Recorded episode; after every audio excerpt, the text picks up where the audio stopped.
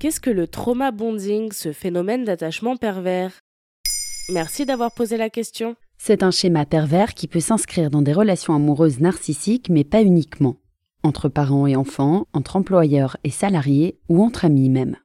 En anglais, trauma bonding signifie se lier par le trauma. Le concept anglophone du traumatic bound est théorisé en 1993 par les psychologues George Dutton et Susan Painter aux États-Unis.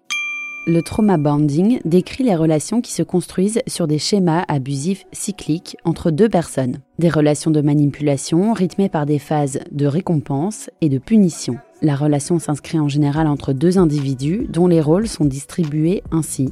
Il y a la victime et son bourreau, qu'on appelle aussi pervers narcissique. As-tu un exemple? Imaginons un début d'histoire amoureuse entre un tel et une telle qui commencent à se fréquenter. Au début, la relation est équilibrée.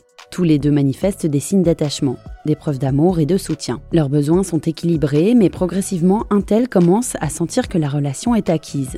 Il impose ses conditions, ses désirs au détriment d'une telle. Le site internet Choosing Therapy distingue certains comportements en réaction, des insécurités, une dépendance affective, un besoin d'être constamment rassuré. Par exemple, une telle ne se sent plus bien lorsqu'elle n'est pas avec un tel, ou elle a besoin de lui pour prendre des décisions autrefois prises en autonomie. Elle perd confiance en elle, en parallèle, un tel en joue, consciemment ou non. Il sait qu'il mène désormais la barque et qu'une telle est prête à tout accepter, c'est la relation toxique qui s'installe. Comment la reconnaître? La personne abusive donne des signaux contradictoires, une alternance entre compliments et critiques. Elle se rend imprévisible, peut se montrer douce une seconde et malveillante la suivante. Un tel convainc sa partenaire qu'elle a besoin de lui désormais. Du côté de la personne abusée, un mal-être apparaît. Mais quand cette dernière tente d'en parler, il lui répond que tout est dans sa tête. C'est un autre symptôme, la personne abusée commence à douter de ses capacités de discernement et de son propre jugement. Quelles en sont les causes? On les trouve en général dans l'enfance. D'après Choosing Therapy, l'apparition des relations toxiques repose en général sur des relations traumatiques passées. Par exemple avec un parent maltraitant, physiquement ou mentalement. Ce qui explique qu'on se lie inconsciemment à ce trauma pour répéter un schéma connu. Un manque de confiance en soi peut aussi être à l'origine du besoin de manipuler, voire de celui d'être dépendant.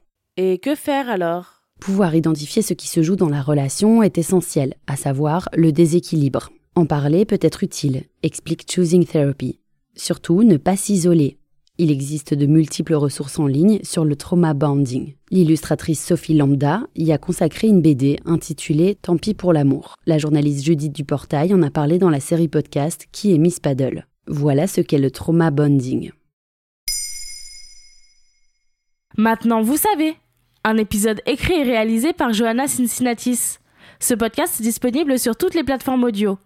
Et si cet épisode vous a plu, n'hésitez pas à laisser des commentaires ou des étoiles sur vos applis de podcast préférés.